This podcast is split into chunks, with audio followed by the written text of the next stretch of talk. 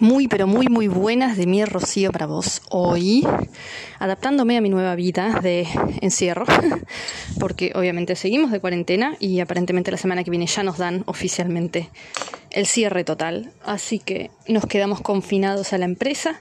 Em, nosotros básicamente la mayoría somos extranjeros, de 12 tripulantes en total, solamente 3 son australianos, el resto somos todos extranjeros, todos quedamos varados, eh, dentro de la empresa, bueno, no tenemos a dónde ir. Eh, no es que vos podés salir y decir, uy, me reservo un hotel, me reservo, no sé, me voy a un Airbnb o no sé. No, no, no, no, ya a esta altura no se puede. Así que nos quedamos dentro de los barcos, que también por otro lado es una gran ventaja porque nos mantenemos trabajando. Nos mantenemos trabajando, si bien no, no se nos puede pagar eh, todo el sueldo, vamos a sufrir recortes muy importantes. Em, nos mantiene ocupados. Y dentro de mantenernos ocupados también nos mantiene entretenidos porque si no eh, el humor, las peleas y demás se van haciendo frecuentes porque no tenés nada que hacer. Y somos muchas personas para un barco que en otro momento hubiese sido grande, cómodo, lo que sea, pero cuando estás encerrado y no puedes ir a ningún otro lado, el barco se empieza a sentir cada vez más pequeño, más pequeño.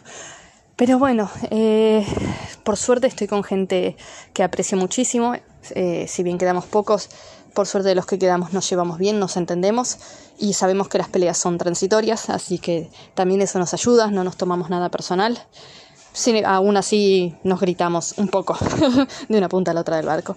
Este, pero bueno, cada uno mantiene sus proyectos personales, como por ejemplo yo mantengo el podcast, eh, para mantenerme un poco cuerda, un poco, un poco desconectada de, de, lo que es la realidad de los barcos y, y bueno, y qué sé yo, entretenerme, ya te digo, más que nada mantenerme cuerda y, ayudarme a distanciarme, aunque sea mentalmente, del estrés que todavía no está en su punto máximo, pero que bueno, que el encierro puede, puede llegar a generar.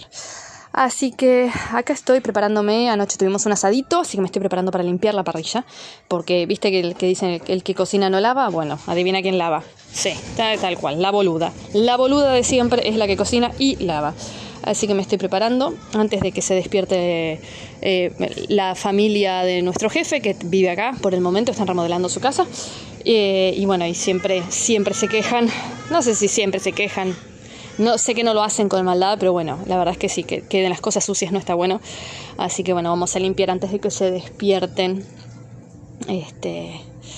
Y bueno, ahorrarnos, ahorrarnos una, una disputa que no tiene sentido. Ah, yo me acordaba que tenía algo para decirte y ahora me olvidé. ¿Viste cómo soy? Eso? Cruzo una puerta y me olvido todo. Bueno, así estoy. Así estoy.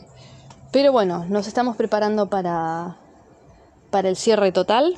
Así que estamos aprovechando a comprar algunos eh, bienes de primera necesidad, sobre todo primeros auxilios.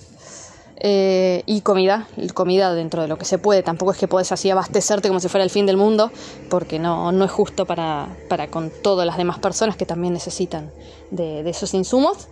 Así que nos vamos manteniendo ocupados. ¿Qué hicimos en estos días?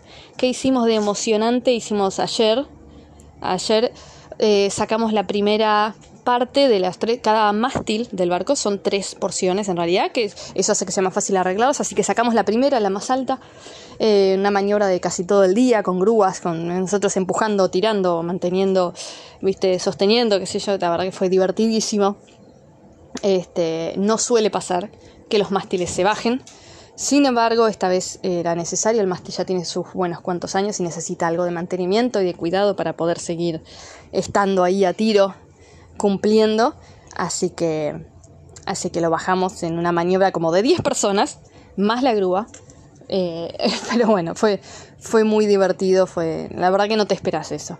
Lo que tiene este trabajo es que siempre me, mantiene entretenida, ¿no? Siempre pasan cosas eh, insólitas o que en otro rubro no tendrías y mm, si bien sentís que la mayor parte del tiempo estás improvisando y no entendés nada porque qué sé yo, ¿viste?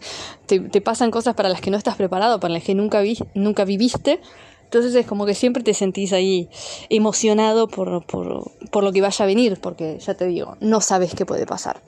Y es una linda sensación, porque entonces te tomas las cosas como vienen y siempre, siempre es entretenido, siempre es lindo ver este, las cosas nuevas que van pasando. Así que me, me voy a lavar la parrilla, enjuagarla un poco y bueno, te dejo para que aproveches estos días de encierro para seguir sorprendiéndote con otras cosas. No sé qué quieres aprender. Es una buena, una buena etapa para aprender, para desarrollar nuevas habilidades, yo voy a estar haciendo eso. Hay muchos cursos online gratuitos hoy de muchas universidades, de muchos institutos. Hay muchos autores que están ofreciendo sus libros gratuitos a través de plataformas como Amazon para que la cuarentena y la aislación no sea tan, tan terrible, así que también aprovecho para leer mucho.